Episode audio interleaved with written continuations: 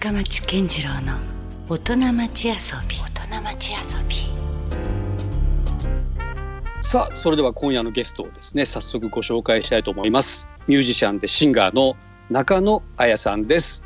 こんばんは。こんばんは。はじめまして。よろしくお願いします。よろしくお願いします。いや中野さんですね。こうやって初めましてと言ってますけど、い、ろんな初めましてがありまして、はい。この番組始まって以来初のはい。スカイプでの収録と。ういうことなんですよね。やったー。はい。これ中野さんちなみにどちらですか、ご自宅ですか、家にいます。はい。僕も自宅なんですよ。いやなんかねこういうのってちょっと不思議ですよね、い、まいちこうなんかこう仕事感が出ないというか家だし、ね、そうですね。でもなんかそわそわずっと始まるまではソファーのこうコロコロやったりとかして、いかに生活感を消すかみたいなこう洗濯物を端に追いやるとかそういうことをね必死でしてましたね。はい。いやでもなんか記念すべきスカイプゲスト第1回目ということで、よろしくお願いしますよろしくお願いします。あのーこの番組であのパーカッショニストの西岡秀郎さんに、あのご出演いただいてはい。実はその西岡秀郎さんのバンあのバンドのセントラルええ。と中野さんがご一緒にされてまますよね。はい。昨年アルバムを出してます。い、やそれで、はいまあ、このふうに中野さんとつながったっていうのもあるんですけども、ええ。その時に作られたアルバムがなんと、はい。ミュー。ジックマガジンの1月号の J−POP 歌謡曲部門の1位じゃないですか。ねえどういったわけか。本当にお金払ったのって事務所に聞きましたよねあれ。本当。であの常に一緒にやってるグループじゃないでしょ、あれはどんな経緯でなんかやろうっていうことになったんですか？そうですね。それこそ西岡秀郎さんが、うん。私10年前にアルバムでデビューしてるんですけどその頃からもう秀郎さんにパーカッションで参加していただいてて。うん。で秀郎さんがやってらっしゃる、まあ、バンドっていうのセントラルっていうのも存じ上げてたんですけど、うん。1曲、え2枚前のアルバムで1曲、クリスタル・ケイさんの「キスというナンバーのカバーでセントラル一緒にやらせてもらって、一曲コラボしたことがそうなんです。うん。はい、うん。そこからのご縁で何度かライブご一緒するようになって、うんでセントラルの投げ銭ライブに呼んでもらってお金集めに行くみたいな集金係として行きますって言って 結構集めたんですね。へあのえうん。あのもう口八丁手八丁っていう感じであうん。の結構集めてからお兄さん方が可愛がってくれるようになりまして 一緒にあのアルバムを作れるような形。お金で買いました。はいいやそれがねまさかの1位を獲得というね、ありがたい本当に。やってみるもんですよえね。えええうん。本当に。いやいやそういうのもあるしあの、まあ、中野愛さんちょうど、あの10周年。で、まあ、それ本当まずはおめでとうございますと。ありがとうございますけども、はい。そもそもそもですけどね、はい。なんか音楽への入り口というかええ。どういうあのきっかけがあったんですか？好きになったきっかけというか。多分なんですけどうちの家族がみんなこう、鼻歌大好き一家だったんですよね。鼻歌大好き。おうおう。なんか常に誰かがなんか曲を口ずさんでるような。うん。それそういうのでなんか本当に子供の頃から、うん。親姉おばあちゃんなんか誰かが歌って何かに合わせて一緒に歌うみたいな。うん。そういうことまあ子供の頃からしてたなっていう記憶があるのとうん小学校の時にまあそれで歌がまあ好きだったんでしょうね。うん。他の子以上にこうそういうよく歌ってたんだと思うんですけど、うん。音楽の先生にうん。あの京都の合唱団京都市の合唱団に入ってみないかということで誘ってもらって。あクラスとか学年とかのを超えて。超えて京都市。市の合唱団。うん。団員が200人ぐらいいるやつかな。おおかなり本格的な。そうですね。オーディション受けて入るタイプのもので、えそれに、まあ、オーディション受けて入っうんたのがきっかけですね。やっぱちゃんと学び始めたというか。えー、なるほど。はあ合唱団がはい。出身とかきっかけなんですね。そこは。はい、えでそれで、はい。まあもうますます将来歌手になろうとかっていう気持ちがどんどん芽生えていくというか。ん。そうですねもうやっぱりこうステージの上立たせてもらってものすごいうん。コンサートホールで暑いぐらいの照明を浴びて、うん。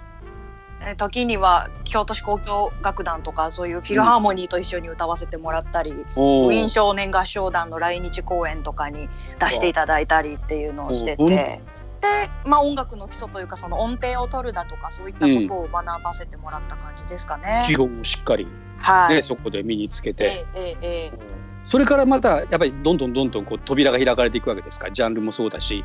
あもうこんな音楽も好きだとか。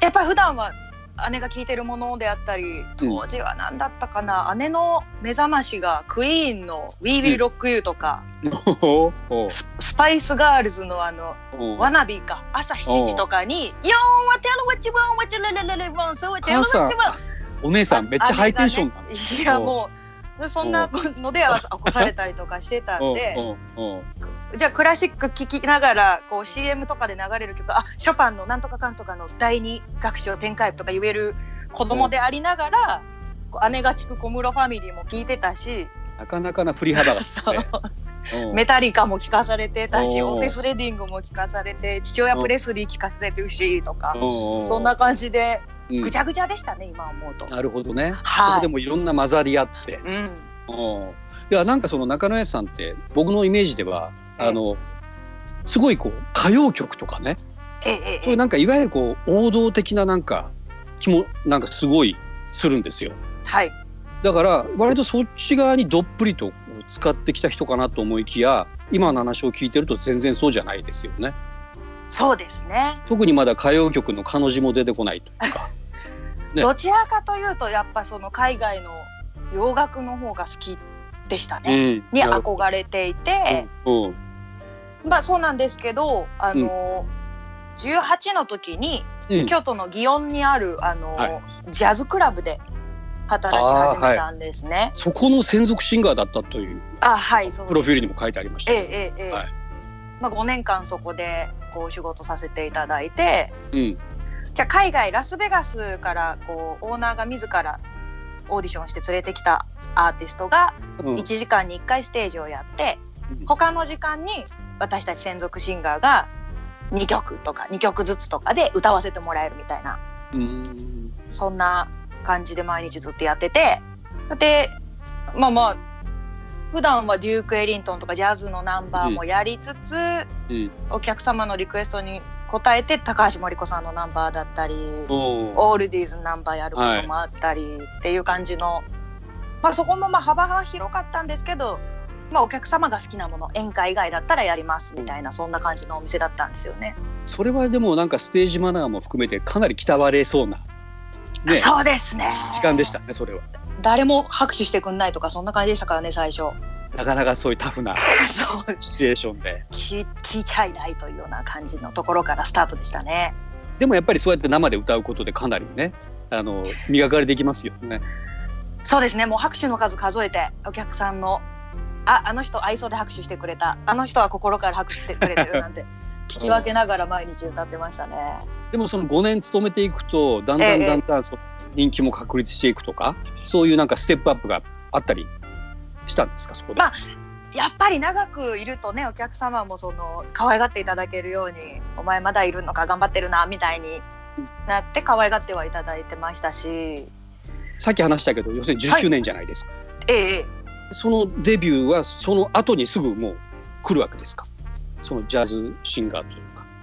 いえその後もうすすっと東京に何のつてもなく出て、うん2年ぐらいかなそのそれでもおお。まあ何もない時期っていうのはありましたね。えその間は何されてたんですか？その2年間。えっとねしてたんですか？いや六本木でホステスしてましたね。生活費をこうか稼ぎながらうんうういうあの歌やりたいんですなんて言いながら生活費稼いでてうん。でお客様にそのカラオケスナックとか連れてってもらって他のお店の歌うまホステスと戦うみたいな。あでもなんかそういうところがまた今の世界観とちょっとつながってきてる感じはしますよね。だだからその長野さんの はい。あの歌を聴いてるとはい。その辺の酸いも甘いもがちょっと出てきてるんですよ。そうですかね。うんうん。なんかただのこうねはい。流行った歌をまたリメイクしてるとかっていうことじゃなくてね、なんかそこの人生も若干にじみ出てる感じが。あります。そうですね。花か専属シンガーやるってねもう昭和ものすごい昭和ななんか生き方を確かに。そうしてるなっていうのはすごい思います。いやなかなかちょっとこうやってね歴史を紐解くだけでも面白い話がいっぱい聞けましたけどもありがとうござあのいます。はい。まさにそのいわゆるねデビュー10周年を記念して、はい。えーこの度なんと、はい。な7インチボックスがはい。リリースされたと。はいいうことですよね。はい。でこれは今までの、はい、えーとあそうか昨日発売ですよねそう。なんです。はい今。までの10年が詰まったというか、そうですね。ね、このいわゆるもう昔でいうドーナツ版ですよね、アナログ版のね。そうですそうです。に、えーこれ何枚組ですか？これは5枚組になっております。A 面 B 面1曲ずつ、えー、1枚に2曲入って、裏表 A 面 B 面があってね、はいはい、5枚組10曲10曲入ったものになってます。はい。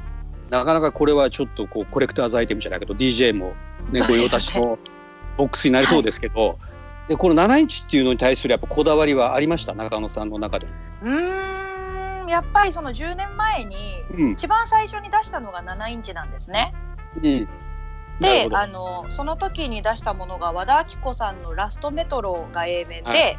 B 面が恋に落ちて小林明子さんのあはい。はい、あれもいいいいカバーでしたね。ラテンアレンジにさせていただいたものなんですけど、それが今中古で2万切らないんですよ。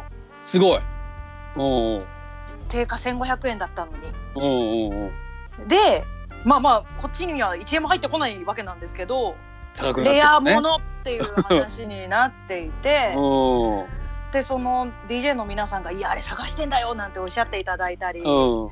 まあ、ちょっとこう株みたいな扱いをしていただくようになってやっぱりそのアナログで回す DJ さん界隈でこう一気に知名度がまあ限定の希少価値っていうかね上がったのかなっていうところなんですけど今回のブラックボックスにおいても、うん。えーおいてはというかそのもう今高騰しちゃってるアナログを、うん。もう一回再販するってさすがに2万で買った方にもう一回定価で売るっていうのがちょっと本当に私の中では何とも言えないうん。感じで。まあ逆に買えなかった人からすれば嬉しいですけどね。とは思うんですけど、まだちょっとそれに踏み切れていなくて。だったら逆に今まで7インチ化されていないもの、まあ、12インチで出したりっていうのもあったんですけどうん。7インチ化されていないものをうん7インチ化するしてで今回あのジャケットも今まで作ってきた、えー、7インチのもののなんていうんですかねそのジャケットとして使わなかったもの、はい。別ショットっていうのを引っ張り出してきて、うん。で作ってるんですね。なるほど。なのでまああのじゃあも買って持ってた人もまた欲しくなるじゃないですか。そうですね。だから、ね。あのつながりを見ていただけるようになってるので、うん。まあ、以前の7インチうん。とも、うん。またじゃあ値段が上がっちゃうのかなっていう感じなんですけど。いやでもすごくあのスタイル的にも7インチ向きアーティストですもんね。中野屋さん時代がね。そうですか？うんやっぱりなんかその、はい。曲曲歌のパンチがあるから。ありがとうござい7ます。インチの方がはい。CD でずらっと聴くのもまあ悪くはないんでしょうけど、うんうん。やっぱ7インチで一曲入魂のねなんか DJ だったら流し方で聴き方をした方がより楽しめそう。ですね。イメージは確かにありますね。おしゃれなフュージョンジャズとかにいきなりこう、うん。掘り込むとかそういうことをやって、はい。いただいてるみたいですね。ね、だからそういうところがちょっと今回またボックスがちょっと話題になりそうな感じもありますよね。といいんですけど、まあだからそういった意味でのなんかはい。いわゆるこう中野さんが思うえその歌謡曲へのこだわりとかうん。魅力っていうのをちょっとここでお伺いしたいなと思うんですけどね。はい、うん。そうですね。歌謡曲ってまあすごく広い言葉だと思っていてうん、日本語の歌ってまあ全部歌謡曲。言ってしまえばね。言ってしまえば j p o p だなんだと分かれてはいますけど、それってまうん。あ全部歌謡曲なのかなと思うんですが、まあ、ここでここにおいてはその昭和のもの、まあうん私のなんとなくの体感でお父さんお母さんおじいちゃんおばあちゃんが聴いてたもの。うん。っていうのを歌謡曲っていう風に捉えさせていただくとなんか詩的表現のものが多いかなって。最近のそれって結構状況を詳しく説明してくれるじゃないですか。はい。私はこんな女の子でこんな人に恋をして、こんな振られ方をしたから悲しいこんな風に泣いている、全部言ってくれるんですけど、うん。あのーそうではない以前のものって、うんこう詳しい説明全くしてくれないからこそ多くの人が共感できるっていうところがあるのかなと思ってて、余白がなんかたくさんあるというかね。そうですね。うんうん、あの例えば佐藤八郎さんが作詞された「悲しくてやりきれない」という曲私大好きなんですけど名曲ですね。はい。この曲主人公が男か女かも分かんないですよ。ああ。僕かとも私とも言ってないしうん。なんで悲しいかも言ってないんですよ。うんうんうんうん。だから説明がないわけですよね。全く説明をしないで、その夕日を見ながら泣いてて誰かに話して聞いてもらおうかななんて言ってるようなうんもので、っていうことは失恋した悲しみの時例えばじゃあ大事な人が死んじゃった時とかそういうなんどんな悲しみにも当てはまるようになってるうんのかなっていう、なるほど。はいその聞き手で完結していくみたいな。そうですね。その時の気分とかもね。まあ、置かれた状況とか。てはい、うんうんなるほど。っていうことがはいやっぱりこう昭和の歌謡曲名曲と呼ばれるものたちってそうなんじゃないかなっていうイメージがありますね。うん。うん、まあそのだからある種のこう継承者というかそういうちょっとしたこう使命感みたいなのあったりするんですか？これはちょっと残していくべき私だだってほら中根さんって僕なんかからするとね、まさはいにそういう歌謡曲全盛期のリアルタイム体験者なんですよ。で実際まあドーナツ版7インチ買ってたし、はいはい。そうやってね歌謡曲がもう本当身近にあったんだけども、うん中野彩さんは世代的には必ずしももうそうじゃなかったじゃんもうすでに j p o p と言われるね時代になってただろうしええ世間的に、まあ、メディアは CD とかねそういう時代のはい。青春時代でしょ、ギリカセットがなくなる頃ですね。ああなるほど、うん。ね、だからよくそこにねハマったなというかそそういう気がしますよね。うんそうですね。例えばほらクレイジーケンバンドの横山健さんとかも、ええまあ、僕とほぼ同世代だしきっとだから子供の時からね、そういう体感があるから、うん。それをなんかそのあアップデートしたというかうんカスタマイズしたというか、そういうところもあったとは思うんだけども、だから中野さんの場合は全くそれがね、うん。ある種こうゼロスタートしてるからうん。なかなか面白いなっていうね感じはしてますけど。なんでしょう多分ないしどちらかというとその歌謡曲に対してあのダサいと思ってた口なんですね。あむしろね。はい。恥ずかしいとも思ってた。う何これみたいな。うん。いや もうなんか演歌じゃんみたいなところがあったので、うん。あのー逆にその海外の方が日本の良さ見つけるみたいなうんあのありますもねそういう流れも。うよくわかんないけど、うん。ななんとなくこういうところはかっこいいからこうかっこいいと思うとこだけ抽出しようみたいな。うん。っていうのであの逆にその同世代のそういう歌謡曲嫌いのうん。子たち、うん。まあ、私がそうだったようにそういう人たちに名曲は名曲じゃないっていうのを届けられるといいなと思って、まあなのでそういろんなアレンジを加えてるんですけれども、うん。クラブでダンスフロアにいるそのおしゃれなものニッチなものを聴きたい人たちがおしゃれだと飛びついてくれるようなものに消化させるっていうことをしたいうん。っていうことでやってますね。ね、じゃあそれがなんか表面じゃなくて、うん。あのなんかあの時代って特に今思えばものすごく豪華ですよね。フルオケ。でしっかりレコーディングされていたりとかもう当然生演奏当たり前だし。はい。そんな中のまあはい。やっぱりこう魂というかはい。グループが詰まってるものがねちゃんと中野屋さんのちゃんと新しい曲を聴いててもやっぱ生演奏へのこだわりとかもちゃんとわかるし、そういうねはい。あのこれはあのなくしたらいかんやろうというところがしっかりとこう、うん。残されているので、ありがとうございます。うん、すごくだから今まさに橋渡し役だなと思ってますよありがとうだか。らそのまあうんダサいと思われ思われてた歌謡曲がねはい。結構これありだなみたいなね、うんうんうん。そういうふうなちゃんと聞かれ方をされるような、はいうん、アップデートがはい。されてる感じがすごく、うん、あります。嬉しい。ね、だからなんか本当に幅広い世代だから僕ら世代には懐かしくも聞こえるし若い子たちにはなんかまたまた別の新しいものとしてねはい。届くのかなというところもあるんでね、今日はだからそういう曲をまたいろいろ皆さんにも聴いていただきましょうよ。はい。その他にねなんか最近こうライブはできてないけどもこれやっええてるよとかっていうなんかあります、そうですね。えっ、と毎月第一水曜日に、うんまあ10周年ということで、こう今までインターネットで配信されてなかったものを今年ちょっとずつ配信していっておりましてはい。今まで CD 化されてなかったものであるとか、えー、とアナログのみで発売してたシングルだけで発売してたものであるとか、えーアナログとかあうんじゃあ、アルバムとか CD の、はいが、えー配信していっております。ああ、なるほど。はいそれは結構な曲数なんですか？配信に関しては。そうですね、えーアルバム配信の時は10曲単位で増えていきますし。うん。まあでもシングルの時は2曲ずつとかになるんですけど、うん。もうさ30曲ぐらいになってるんじゃないですかね今年から始まって。はい。えそれはじゃあ、アップルとかアマゾンとかで、そうです。ダウンロードえー、Spotify とかはい、Spotify とか。もうはい。あ、そういうのもあるんですね。はい。はい、うんその他には何かあります？